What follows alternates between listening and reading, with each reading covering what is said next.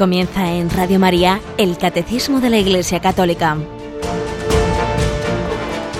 Dirigido por el Padre Luis Fernando de Prada.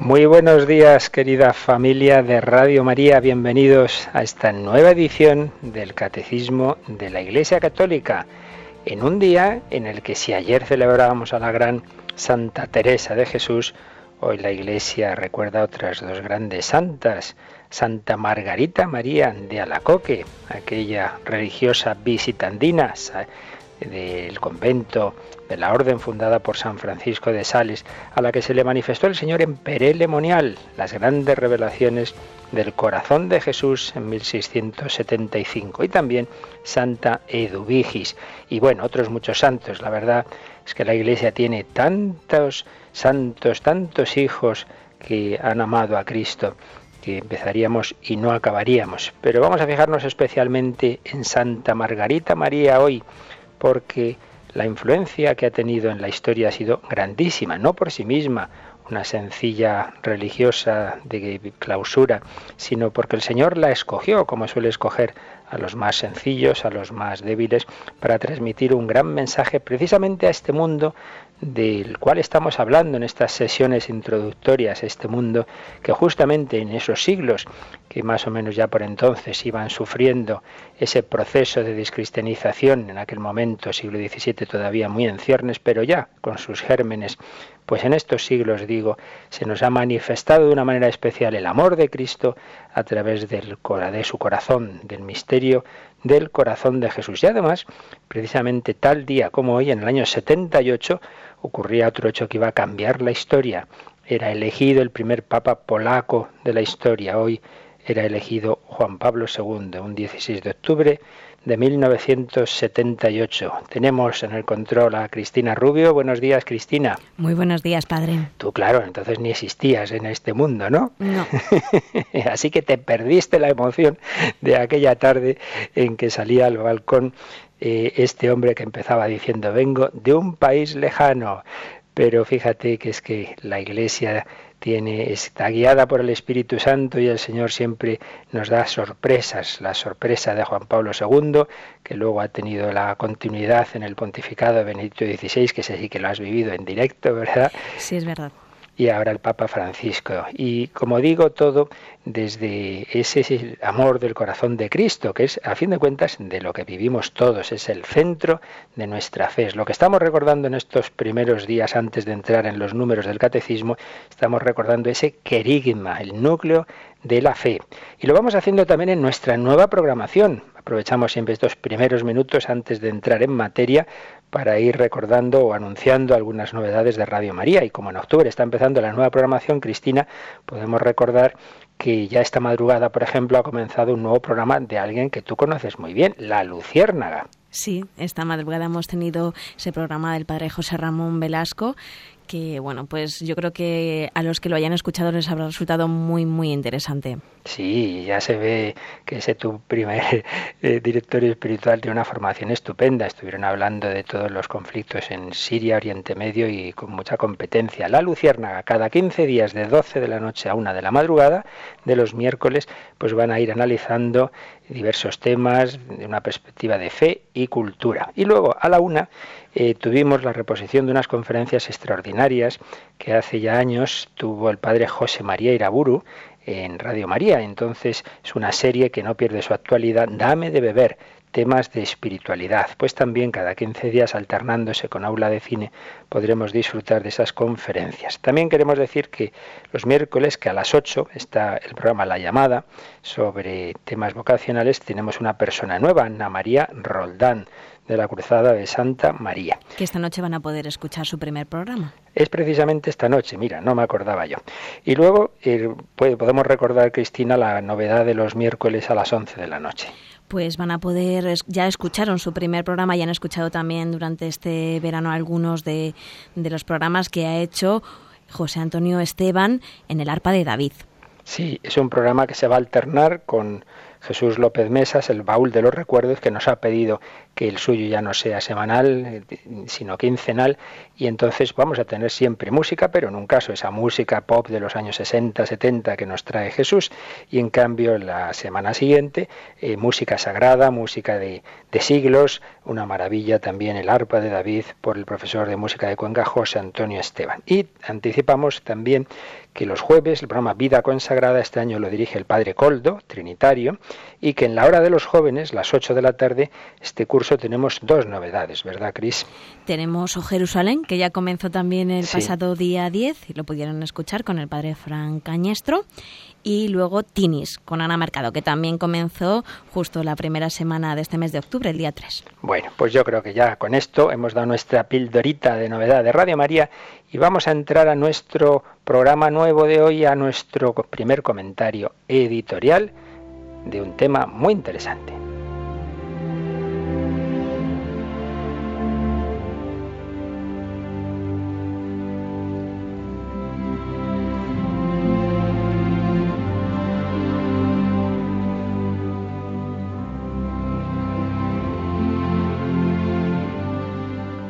Y es que si estamos hablando de la evolución del pensamiento moderno y contemporáneo este, de este mundo al que se dirige el anuncio de la Iglesia en la nueva evangelización, precisamente en ese mismo año 78, en el que era elegido un 16 de octubre Juan Pablo II, pues en ese mismo año, pero unos meses antes, el 8 de junio de 1978, Alexander Solzhenitsyn, el autor del archipiélago Gulag, aquel hombre que estuvo en los campos de concentración soviéticos y que fue expulsado de la Unión Soviética, vino al Occidente, conoció Occidente y la verdad es que se decepcionó mucho. El que conocía el sufrimiento de tantas personas que estaban en el mundo comunista tras el telón de acero y llegaba donde está la libertad. Sin embargo, vio que muchas veces, por desgracia, esa libertad la usábamos muy mal. Y tuvo un discurso de clausura de curso en la Universidad de Harvard y vamos a resumir algunas de las ideas que dijo entonces aquel gran literato. Eh, él quería reflexionar sobre la respuesta que el Occidente debía dar al mundo ruso cuando éste se viera libre del comunismo soviético, cosa que iba a ocurrir 11 años después. La tesis central del discurso de Solzhenitsyn eh, tenía dos afirmaciones. Primera, entre el mundo del este comunista y del oeste había más semejanzas de las que parecía, porque, decía, la lógica del desarrollo del materialismo conduce a los dos sistemas a una coincidencia o parentesco estrecho en la concepción del hombre como sujeto totalmente clausurado en el tiempo. En un caso, en el caso del marxismo, está la dictadura del partido. En el caso del Occidente, el hedonismo permisivista, la libertad ilimitada, pero la conclusión es idéntica, la ideología materialista. Primera afirmación fuerte de Solzhenitsyn, hay un materialismo de distinto tipo, pero en el fondo coinciden en el mundo entonces soviético y en el mundo occidental. Segunda afirmación, la catástrofe, decía él, que el mundo padece en la actualidad tiene como causa determinante suprema que los avances que ha habido, perdón, los avances que durante el siglo XX ha ido realizando la conciencia a religiosa o antirreligiosa, o dicho con otras palabras, el agnosticismo y el ateísmo. Veía Solzhenitsyn que el haber perdido la fe en Dios llevaba a la humanidad a su propia ruina. Y en consecuencia, decía, la, el primer mundo debe revisar las definiciones fundamentales de la vida humana y de la sociedad. Tiene que recobrar la conciencia de lo divino, de Dios, quien en otro tiempo constituía un límite a nuestras pasiones y a nuestras irresponsabilidades. El autor del archipiélago Gulag indicaba que la fuente última de las crisis de Occidente no es otra que la concepción materialista, laicista del hombre y la pérdida provocada, no espontánea, del sentido trascendente de su origen, naturaleza y destino. ¿Y qué síntomas veía él concretamente de la situación de la sociedad del llamado mundo libre? Pues indicaba los siguientes. En primer lugar, un síntoma preocupante es la caída del coraje, de la valentía, del esfuerzo personal. Él, como decía yo antes, se decepcionó al ver cómo en Occidente se iba produciendo una pérdida progresiva del sentido del honor y de la estima del sacrificio. Y señalaba, eh, siguiendo a tantos grandes historiadores de las civilizaciones, que esa, esa manera de actuar suele ser una voz que preanuncia la decadencia de las culturas. Como diría San Agustín, cuando iba cayendo la civilización antigua, estaban en pie las murallas del poder, pero la moral está por los suelos.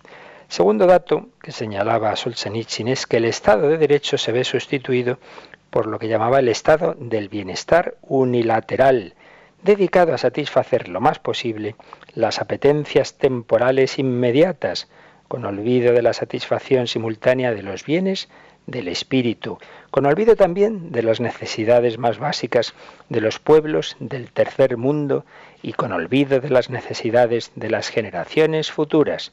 ¿Qué actualidad tiene esta reflexión en este momento? El estado del bienestar unilateral se ha convertido en estado asistencial, mermando la capacidad creadora del individuo y de la sociedad y orientando la educación hacia una libertad de goce y de disfrute ilimitados de lo temporal. Tercer rasgo, tercer síntoma, consecuencia y al mismo tiempo estímulo, estímulo causativo de los dos anteriores, la concepción formalista, vacía del derecho, según la cual éste se desentiende de toda instancia moral objetiva anterior y superior al legislador humano. El derecho en Occidente no reconoce ningún antes que lo condicione o regule, no reconoce fundamentos prepolíticos la norma jurídica se convierte en mero reflejo inducido de situaciones sociales pasajeras, cambiantes, no regidas por una moral permanente. Es el error del positivismo jurídico. Y así, indicaba Solzhenitsyn, Occidente ha alcanzado cotas impresionantes de desconcierto social. Añadía un cuarto síntoma, la perversión de la libertad en Occidente. En la sociedad occidental de hoy se advierte un desequilibrio entre la libertad de hacer el bien y la libertad para hacer el mal. La primera, la libertad de hacer el bien, se ve cada vez más relegada.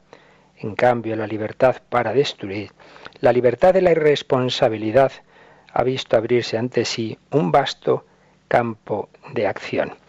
Y es que también esto tiene un precedente, que es la pretendida bondad natural del hombre, aquello que extendió sobre todo Rousseau, criterio que parte de una concepción filantrópica por virtud de la cual el hombre señor del mundo no lleva en su seno germen alguno del mal.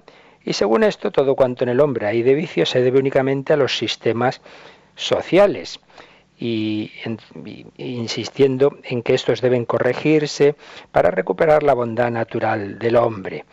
Tal recuperación se debería hacer en el medio social presente mediante el progreso técnico, centrado exclusivamente en lo material, pero este progreso no se ha visto acompañado en Occidente por el necesario y primordial progreso del espíritu humano. Es la inmensa cojera de Occidente, indicaba nuestro autor.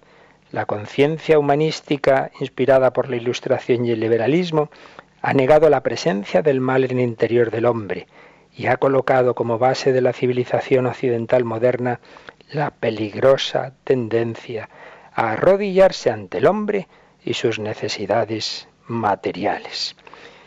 Y quinto rasgo que señalaba Solzhenitsyn, con el cual terminamos este resumen, es que los medios de comunicación social en el occidente actual muchas veces lo que hacen es desfigurar y pervertir a la opinión pública. Esto coincidía con periodistas, grandes comunicadores como Rebel o Michel Rocard, que afirmaba el poder de los medios de información es hoy mucho más fuerte que el poder político. Y Ramón Barre se preguntaba, ¿el cuarto poder se habrá hecho poderoso hasta el punto de impedir el funcionamiento de los demás?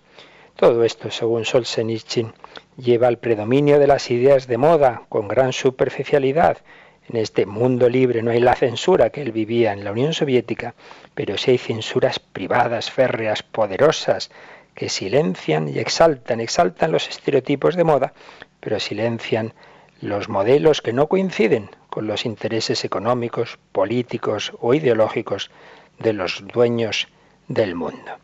Era el diagnóstico que este gran literato que tanto sufrió por la libertad y por la justicia, un hombre por otro lado de gran fe en Dios, Alexander Solzhenitsyn, hacía de nuestro mundo, ese mundo del que estamos hablando en estos programas introductorios del catecismo.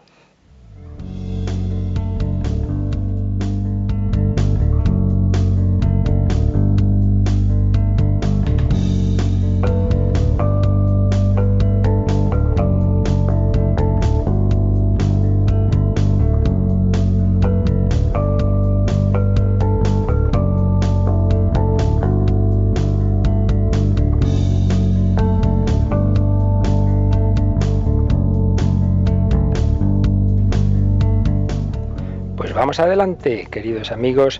Estamos hablando estos días, estas primeras semanas de este programa del querigma, antes de desarrollar la fe católica en su detalle, tenemos que saber transmitir a nuestros contemporáneos, a este mundo del que hablaba Solzhenitsyn, tenemos que saberles transmitir el núcleo de nuestra fe, lo esencial del cristianismo, el querigma, pero tenemos que hacerlo sabiendo a qué mundo nos dirigimos.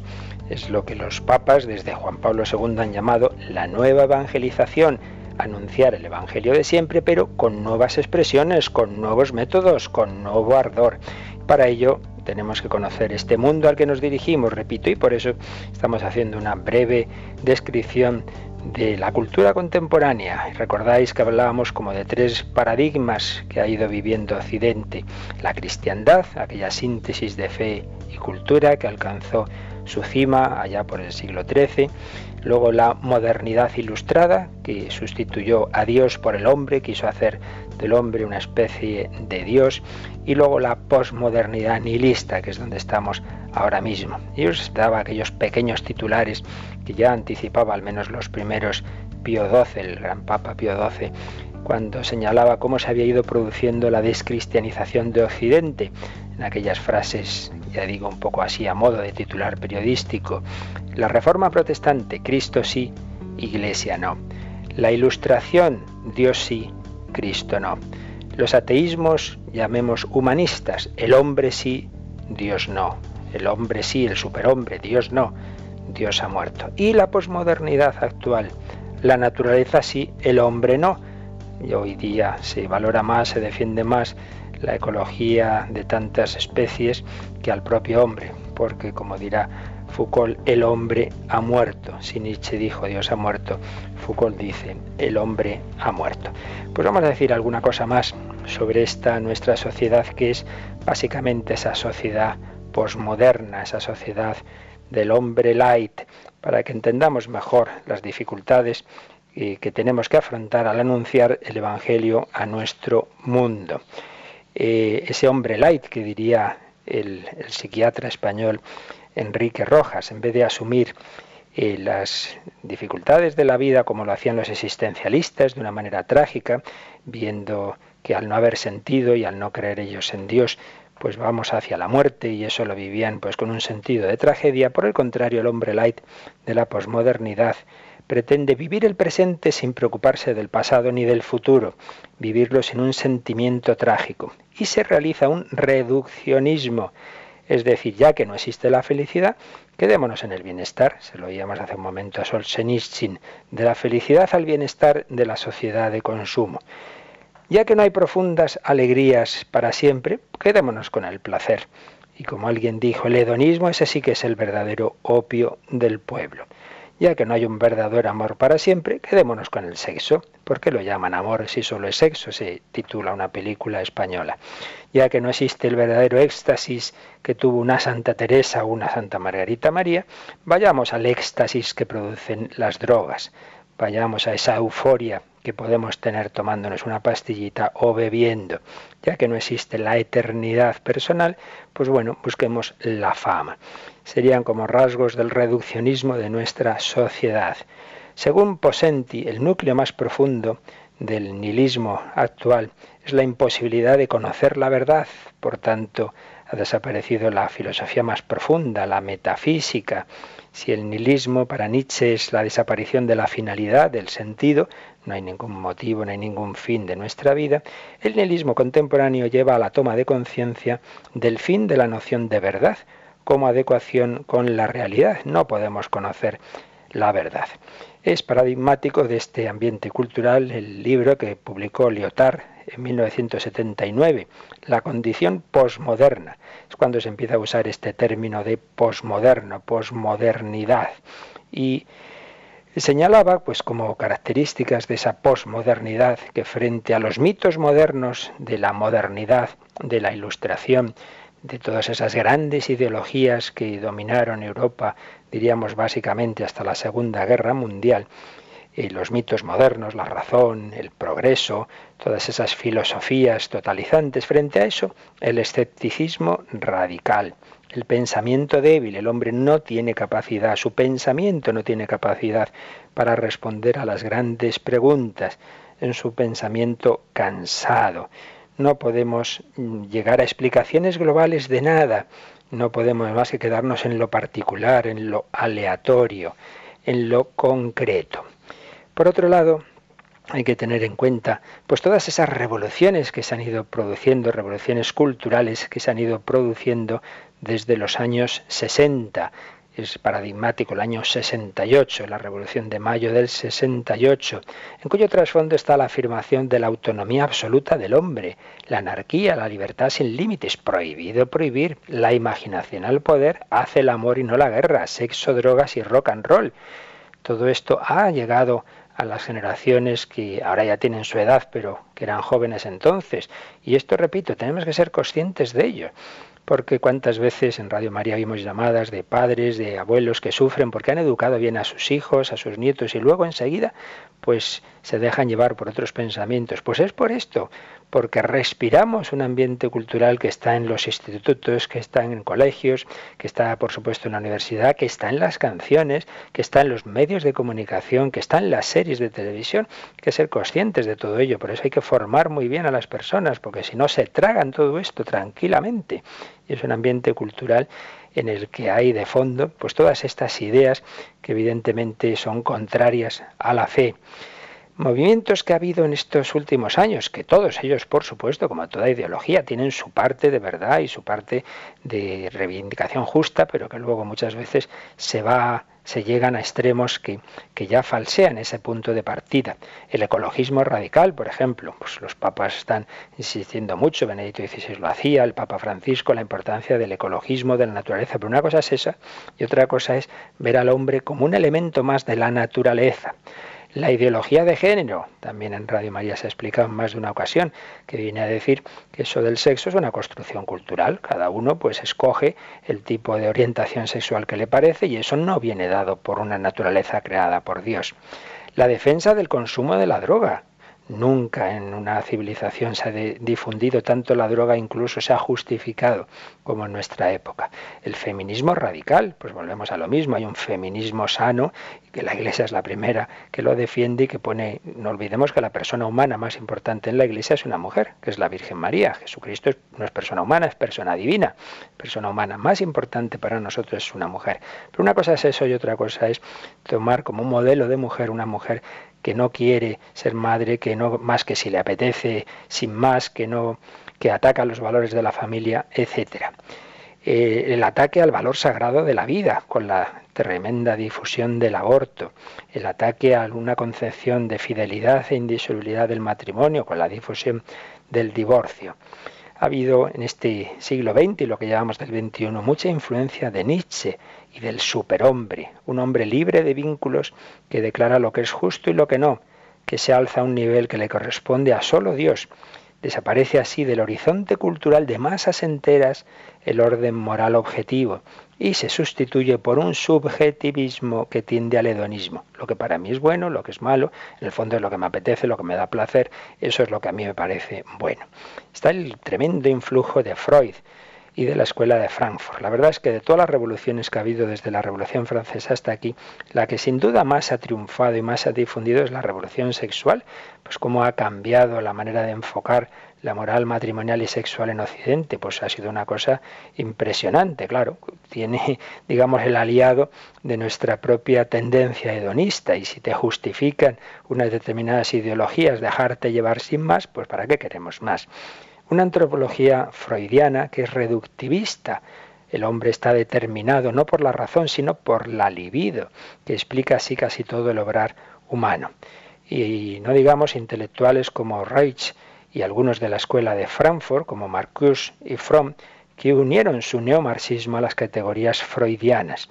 Todo eso lleva a entender la relación varón-mujer como una forma de represión sexual, como un motivo para la lucha de clases. Desaparece la relación entre sexo y procreación. ¿Qué tiene que ver eso del sexo con tener hijos? No, no, no. La única finalidad del sexo es el placer. Y así se justifica cualquier planteamiento de relación sexual. Se legitimaba así, señala Mariano Facio, a quien estoy siguiendo ahora en este resumen de la evolución del pensamiento contemporáneo, se legitimaba la sociedad permisiva contemporánea, manifestación de la autonomía absoluta del hombre, autonomía que degenera en cultura de la muerte, escribe Facio. Los millones de víctimas de la sociedad permisiva y hedonista unen las sociedades liberales occidentales a los totalitarismos más oscuros, los cuales también cuentan en su haber con millones de víctimas inocentes. Esta conclusión de Facio coincide, pues un poco con lo que oíamos antes a Alexander Solzhenitsyn. Tenemos pues esa posmodernidad que no es una propuesta positiva global, sino un vacío. Un hombre destruido, fragmentado, cínico, que no cree en nada, escéptico, relativista, sin confianza en la razón, en la voluntad, en la libertad o en la vida. Se ha producido la crisis de las ideologías, de los sistemas políticos. Las grandes palabras se ven como mitos.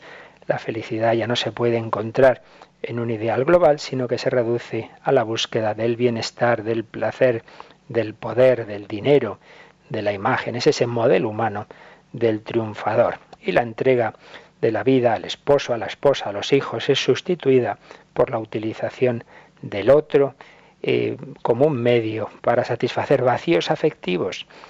Soledad, un gran rasgo de nuestra sociedad, no hay auténtica comunicación, hay una búsqueda ansiosa, neurótica de todo el placer inmediato posible. Hay una evasión de la realidad, es esa cultura del zapping de la televisión, la cultura de lo efímero, usar y tirar. No importa la educación humanística, sino las técnicas, la vida como un espectáculo sin fin, pero sin nada que celebrar. Bueno, por supuesto, estoy destacando los aspectos más característicos y negativos. Ya lo sé que hay muchas cosas muy buenas y muy positivas en nuestra sociedad, pero en este resumen necesariamente esquemático y por tanto a veces simplificador, estamos señalando, digamos, lo característico de este paradigma que gracias a Dios convive con otros planteamientos, pero que tenemos que ser realistas. Esto es lo que domina en muchos ámbitos, sobre todo los que afectan más a las nuevas generaciones, por ello no nos extrañe que tantas veces los adolescentes, los jóvenes estén tan tan desnortados, estén tan, tan inquietos, si es que desde estos planteamientos no se puede vivir,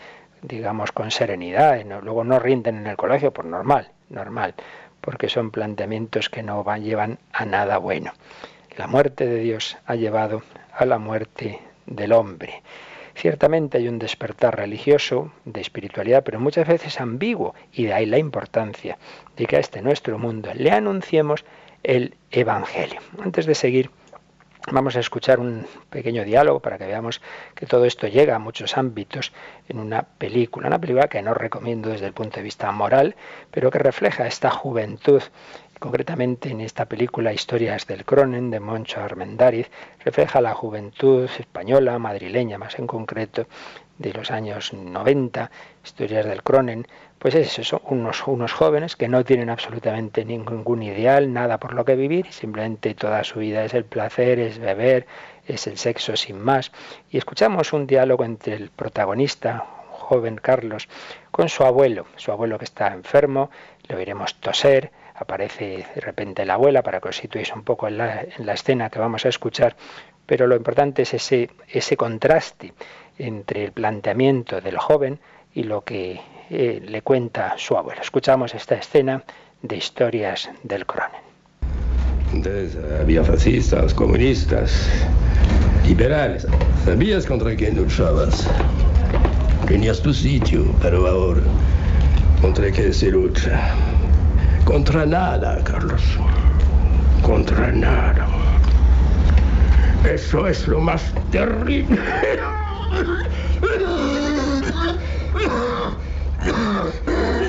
¿Qué pasa? ¿No le habrás dejado fumar? No, claro que no. Eso no, Carlos, eso no. La mentira es el desastre. Si haces o dices algo, tienes que mantenerlo. O sea, que le has dejado fumar. Tienes que mantener tu palabra, Carlos. Si no, estamos perdidos. Perdidos. Estamos perdidos. Contraste entre esa juventud que miente, que no tiene principios, y este abuelo que le dice, mira, por lo menos antes había fascistas, comunistas, gente que luchaba por un ideal, equivocado o no, pero luchaban por algo, y ahora vuestra generación no lucha por nada, simplemente pasarlo bien. Así aparece en este diálogo de historias del Cronen. Pero por supuesto, lo sabemos que hay también muchos aspectos positivos y siempre está el Señor llamando a la puerta de nuestro corazón. Vamos a hacer un momento de descanso musical y precisamente con una canción de, cantantes actuales, La oreja de Van Gogh y El canto del loco, una canción preciosa que, en la que podemos también ver que puede ser, que puede el Señor también abrir estos corazones que muchas veces tienen esas cerrazones que vienen de este ambiente cultural, pero es más fuerte el poder del amor, de la verdad y del bien que todo ello. Pues se lo pedimos así al Señor.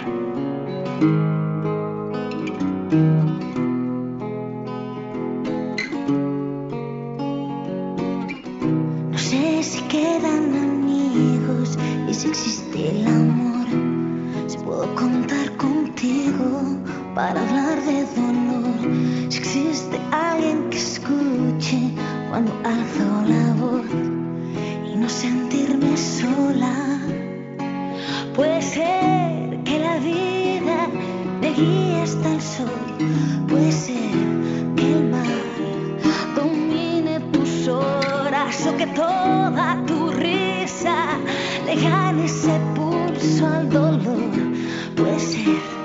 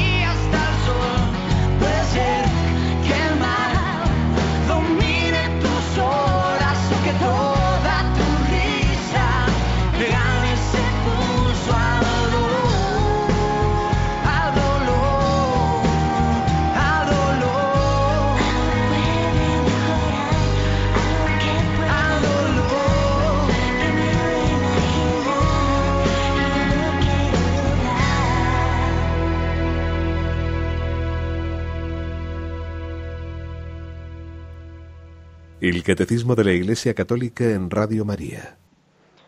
Pues aquí seguimos con esta introducción a ese mensaje de la fe, a ese mensaje de la Iglesia, a nuestra sociedad. Y terminamos esta, estos breves rasgos en que hemos intentado eh, explicar un poquito, un poquito, simplificando necesariamente para no alargarnos más tiempo, esos rasgos, digo, de la cultura a la que se dirige el anuncio del Evangelio, la nueva evangelización.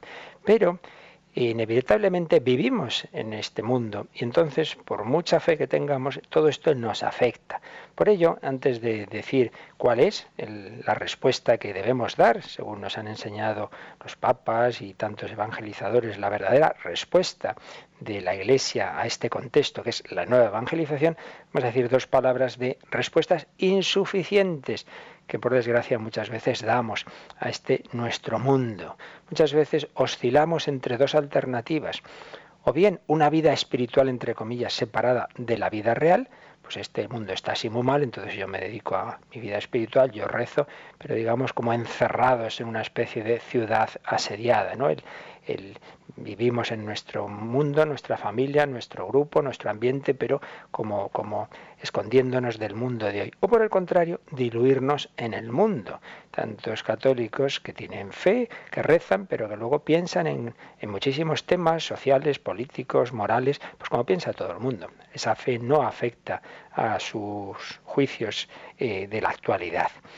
Eh, primer extremo, encerrarse en la ciudad asediada, es quedarnos en el recuerdo de una sociedad que ya no existe. Entonces se pretende evangelizar como si estuviéramos en una sociedad plenamente cristiana se presupone la fe en la iglesia. Tú, niño, tienes que ir a misa. ¿Por qué? Porque lo manda la iglesia. Bueno, eso para muchísima gente hoy día no es ninguna razón, porque tiene que mandarme a mí nada a la iglesia.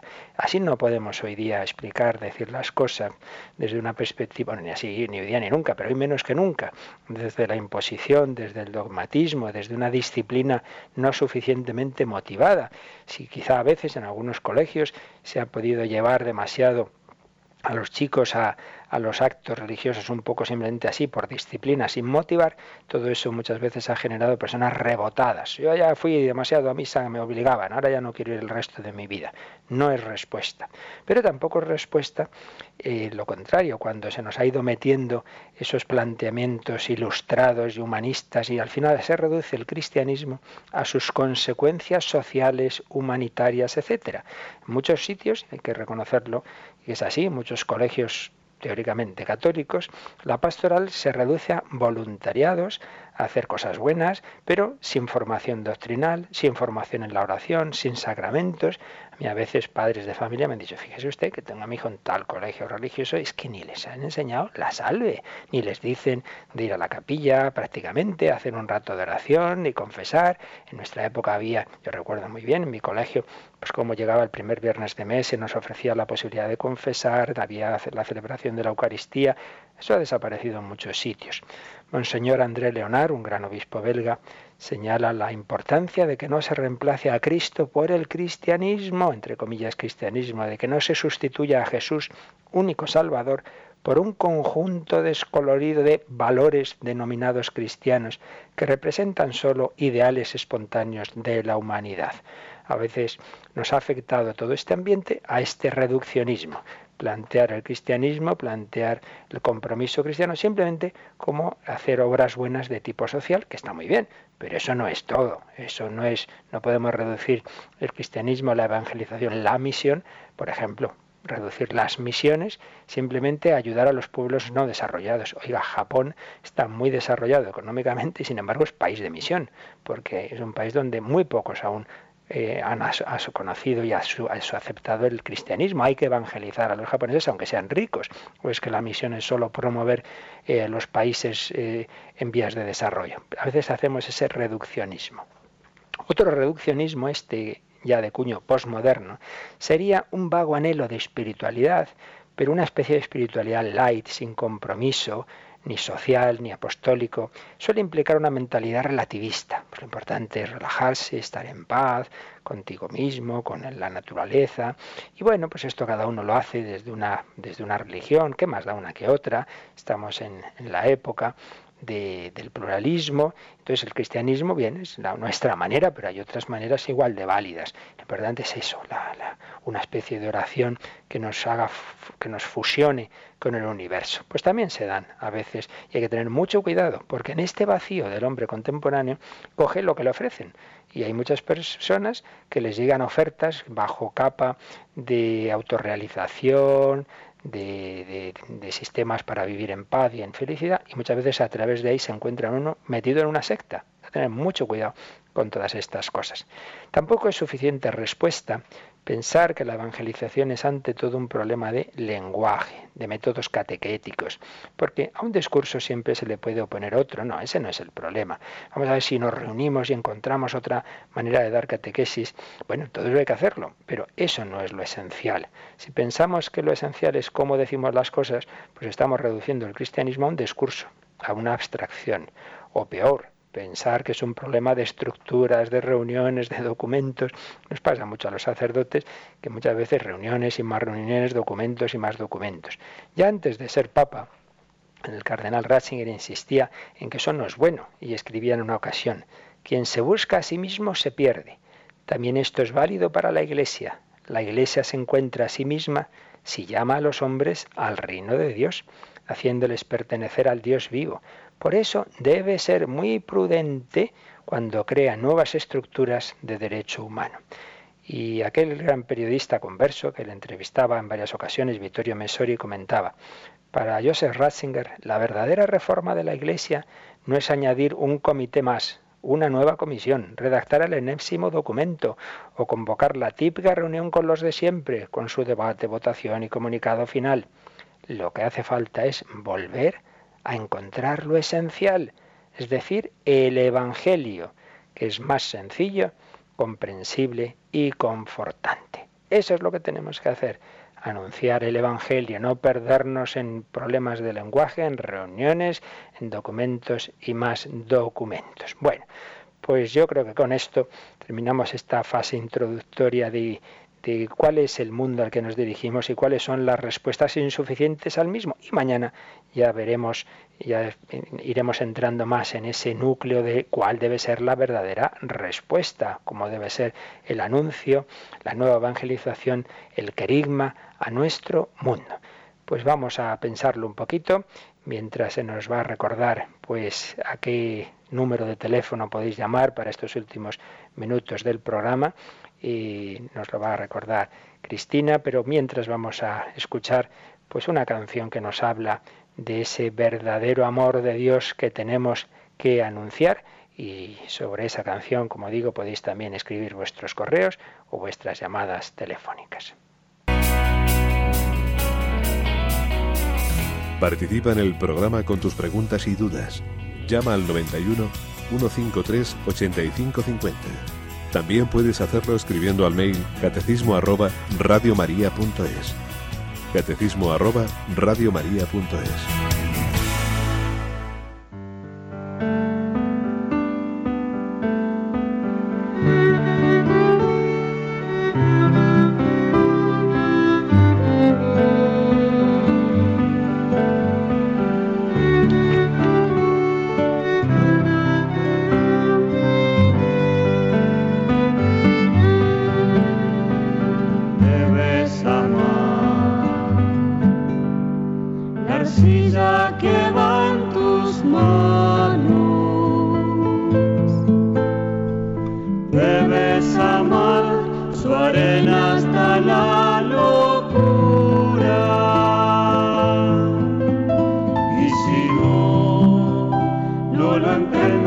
darkest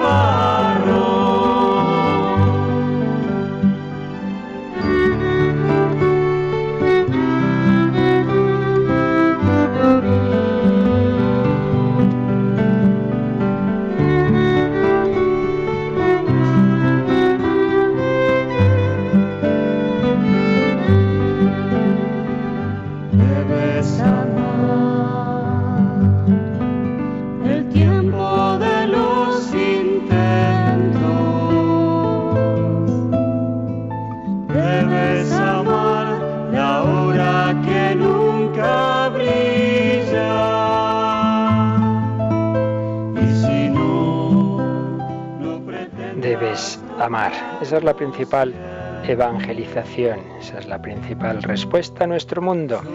Cristina, ¿tenemos por ahí algún correo? ¿Tenemos alguna llamada? Pues tenemos un correo de Satur que nos dice, bueno, pues que él es católico practicante y que hace dos años ya que se quedó en el paro, colabora en la parroquia, pero un día eh, le vino una pregunta a la cabeza, ¿no? Si Dios lo puede todo, ¿por qué no puede encontrarme un trabajo? ¿Por qué nadie me llama por teléfono para encontrar trabajo? Si Dios es omnipotente, ¿por qué no puede hacer ciertas cosas, ¿no? Y esa es un poco su duda y su planteamiento, que le han empezado a entrar dudas y aunque él sigue creyendo, pues su fe está llena de fisuras porque ve que hay muchísimas cosas que él cree que Dios no puede hacer o que no, no quiere hacer. Sí, es muy normal este tipo de preguntas, saldrá mil veces. Y yo siempre digo, y me lo oiréis también decir mucho, que al final todas nuestras grandes cuestiones y dudas siempre vuelven a reducirse a lo mismo, cómo se conjuga nuestra fe en un Dios todopoderoso que nos ama y a la vez el problema del sufrimiento humano. Por supuesto, una respuesta clara nunca tendremos. Desconfiar de que nos diga las cosas así como tonto, tonto, tonto. Eso es lo que hacen las sectas. Suelen tener como incluso las respuestas preparadas a las preguntas que hace la gente, ¿no? Como si fuera una cosa automática. Pues no. Nosotros respondemos desde la fe, como nos dice el Santo Padre, pues la fe no es una ideología, sino que nos lleva a fiarnos. Esto pensarlo siempre. Fe no es entender, sino fiarse. El niño pequeño, y pongo un ejemplo que puede servir de alguna manera de respuesta, niño pequeño que tiene experiencia de cómo sus padres le quieren, y puede no entender que un buen día le lleven al hospital donde le pinchan, donde le hacen sufrir, pero están ahí sus padres a su lado, se fía, sabe que buscan su bien. Cuando sea mayor, entenderá que si no lo hubieran operado, hubiera muerto de una enfermedad. Pues nosotros estamos en este mundo en el que Dios nuestro Señor no simplemente está el solo, sino que juega con nuestras libertades, unas libertades a las que deja hacer el bien o el mal. Y en ese juego de nuestras libertades Dios permite el mal, pero saca un bien de él. Lo que pasa es que ese bien muchas veces no lo vemos inmediatamente, nos quedamos en la oscuridad, en que estoy en paro, en que tengo esta enfermedad, en que se ha muerto tal persona. Vemos eso, lo que no vemos, lo veremos después, es lo bueno que Dios ha ido sacando, porque nuestra vida no tiene un fin en sí mismo como un éxito eh, en esos niveles, digamos, humanos de realización, sino que ante todo el fin de toda nuestra vida es que crezcamos en el amor a Dios y en el amor al prójimo. Y muchas personas, precisamente en el sufrimiento y en el paro y en una enfermedad, han sacado lo mejor de sí mismas. Por ello, entenderemos y veremos la respuesta a muchas de estas cuestiones, pero será después. Creo que tenemos también a Yoli, que nos plantea alguna cuestión. Muy buenos días, Padre Luis Pues eh, Pilar de Logroño nos ha llamado y dice que ha estado durante unos años alejada de Dios, pero que ahora la gente pues le ve distinta, eh, le ve que va a misa y bueno, le suelen hacer preguntas sus amigos de siempre sobre la iglesia, entonces ella les responde como puede. Hmm. Eh, pero luego al final eh, le dicen, pues te has metido en una secta, te han comido el coco, ¿cómo es posible que ahora puedas opinar así? No lo entiendo, entonces ella pide un consejo. Sí, bueno, esto también es eterno. Yo recuerdo cuando tuve mi primer destino en un pueblo de Toledo, y donde antes no había habido sacerdote joven ni había grupos de jóvenes y bueno, pues al llegar un servidor empezó a formarse ese grupo joven, pues claro, ya está, todos los demás jóvenes del pueblo, ah, la secta, no sé qué, no sé cuánto, o sea que esto es de siempre y ya los primeros cristianos les atacaban. Mirad aquí, por supuesto siempre en cualquier tipo de ataque hay que distinguir una cosa, ¿eh? las personas que simplemente no entienden algo, entonces vale la pena explicarles, y las personas que les digas lo que les digas van a encordiar, no, pretendamos dar una respuesta que les tranquilice. Pero bueno, como siempre hay personas de buena voluntad, yo creo que ahí la respuesta es la siguiente. Mirad, la diferencia entre un grupo realmente sectario y, y, el que no lo es, es que la secta te va quitando tu libertad, va haciendo que seas menos persona, menos libre, menos feliz, te va separando de los demás, te va separando de tu familia. Entonces, si una persona al entrar en la iglesia, en grupos de la iglesia, eh, lo que está haciendo es ser más feliz, más libre, querer más a los demás. Eh, las personas le ven más alegre, decir, oye, pues qué secta más rara, ¿no? Y yo, yo, al revés, yo estoy hablando ahora mismo contigo. Si otra cosa es que tengamos cuidado, que a veces puede darse, ¿eh? grupos de cierto aire sectario, que uno se encierra, lo que decía yo antes de la ciudadela asediada, se encierra en su grupo, no quiere hablar con nadie, se separa de la familia, hombre, eso ya sí que sería preocupante. Pero el hecho de que, lógicamente, pensemos distinto que nuestro mundo, por todo lo que está explicando yo antes de cuál es el ambiente cultural, que pensemos distinto, pero lo hagamos en una actitud dialogante y que las personas nos vean contentas y alegres, esa es la mejor respuesta. Pues qué secta más rara es esa que hace que uno esté no solo feliz, sino en relación con los demás. Pero en fin, ya digo que muchas veces no hay peor sordo que el que no quiere oír. Cristina, ¿tienes algo más?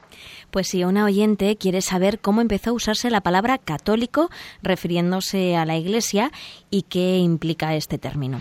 Bueno, ¿cuándo y cómo empezó eh, a usarse? Sinceramente, en este momento yo no sabría responder con precisión. Desde luego, muy pronto, muy pronto, ya en los primeros siglos, pero no sabría yo si el Santo Padre Benedicto, que sabe de todo, recuerdo que en una de sus primeros encuentros con sacerdotes de Roma y les decía, preguntadme lo que queráis, pero ya os aviso que yo no soy un oráculo. Pues si el Papa Benedicto, que sabe de todo, decía eso, pues yo pobre de mí, hay muchas cosas que me preguntarán que no sé, no lo sé cuando empezó a usarse. Ahora lo que sí sé es lo que significa. Católico significa universal e implica varios aspectos. Implica que el mensaje de la Iglesia es para todo el mundo, es, universal, no es para una cultura, no es para un una determinada raza, no, no, es para todo el mundo. Implica que el Señor ha dejado en la Iglesia todos los eh, caminos, todos los medios de salvación, que en otros planteamientos eh, hay también muchas cosas buenas, pero el conjunto de los medios de salvación están en la Iglesia que se nos transmite todos los elementos de verdad que están resumidos precisamente en el, en el catecismo, que iremos explicando, que no es solo una cosa parcial, que se nos da también, se nos plantea toda la moral, todos los aspectos importantes en nuestra vida. Es decir, es en definitiva universalidad, universalidad de medios, universalidad de doctrina y universalidad de destinatarios. Estamos eh, llamados a anunciar al mundo entero todo lo que nos ha dejado Jesucristo, católico universal. Bueno, pues no sé si yo creo que ya se nos va la hora y no sé si tenéis algo más, yo y Cristina, o ya recopilamos, si os parece. Nos parece bien recopilar. Mejor recopilamos. Bueno, pues en estos programas introductorios, eh, antes de entrar en el desarrollo detallado de la doctrina católica, estamos diciendo cuál es el núcleo del Evangelio, siguiendo lo que nos ha dicho el Santo Padre Francisco, que no nos eh, obsesionemos con puntos concretos, que lo primero que tenemos que anunciar a nuestro mundo es esa, ese carigma, esa nueva, ese núcleo de la nueva evangelización. Pero hay que saber a qué mundo nos dirigimos. Por eso hemos tenido estos programas en que hemos intentado, de una manera esquemática, eh, conocer nuestra cultura. Y mañana vamos a ver esos puntos básicos que tenemos que anunciar a todo hombre, el núcleo del Evangelio. Ya hemos ido anticipando muchas cosas, pero mañana lo haremos con un poquito más de detalle veremos ese núcleo del, Evangelio, de la nueva evangelización, y ya enseguida pasaremos a, explicar por qué eh, se planteó, se, se, decidió editar el catecismo de la Iglesia Católica. Y antes de despedirnos, pues ya volviendo a, digamos, noticias de Radio María, eh, la semana pasada decíamos algo muy importante, y es que tenemos la oportunidad de, adquirir cinco nuevas frecuencias, tres en Castilla-La Mancha, una en La Rioja y otra en Santiago de Compostela. Pues bien, esa operación va muy bien, va muy bien y pues visto que estáis respondiendo también vosotros muy bien con vuestras llamadas, con vuestros donativos, pues vamos a hacer un acto de confianza en la divina providencia y casi seguro pues vamos a cerrar esa operación, pero eh, la Divina Providencia se sirve de vosotros, queridos oyentes. Confiamos en vuestra ayuda, confiamos que en este, lo que queda de este mes de octubre, mes de noviembre, pues nos ayudéis para que podamos adquirir esas cinco nuevas frecuencias, porque es lo que le falta a Radio María en España, pues que pueda llegar a tantos sitios donde nos da mucha pena, se nos quejan, es que aquí no podemos, es que aquí no llega, es que pues no hay otro sistema por desgracia, dado que muchas autonomías apenas nos han concedido frecuencias o, ninguna, no, no han valorado el gran bien social que hace Radio María, no hay más otra solución que la adquisición y para ello necesitamos esa vuestra ayuda económica. Por ello ya sabéis que de 9 de la mañana a 11 de la noche el 902 500 518 teléfono de atención al oyente sirve para muchas cosas y entre otras para esto, para vuestros donativos. Tened en cuenta siempre ese horario, procurar no llamar fuera de esas horas porque no podemos, no, no damos para más. 9 de la mañana a 11 de la noche, preferiblemente siempre de lunes a viernes, el fin de semana pues siempre tenemos menos personas, como es lógico en la atención telefónica. Y con esto pues terminamos este programa de hoy. Mañana veremos ese núcleo del Evangelio que tenemos que anunciar al hombre contemporáneo. Desde el amor del corazón de Cristo, hoy día de Santa Margarita María, hoy aniversario de la elección de Juan Pablo II, que también vivió ese, esa nueva evangelización que se dirigió al mundo entero, que tal día como hoy iniciaba un pontificado que iba a cambiar el mundo pues por intercesión de Santa Margarita María, de Santa Edwigis, del Beato Juan Pablo II, que vivamos este día 16 de octubre. Que Jesús y María os bendigan y hasta mañana, si Dios quiere.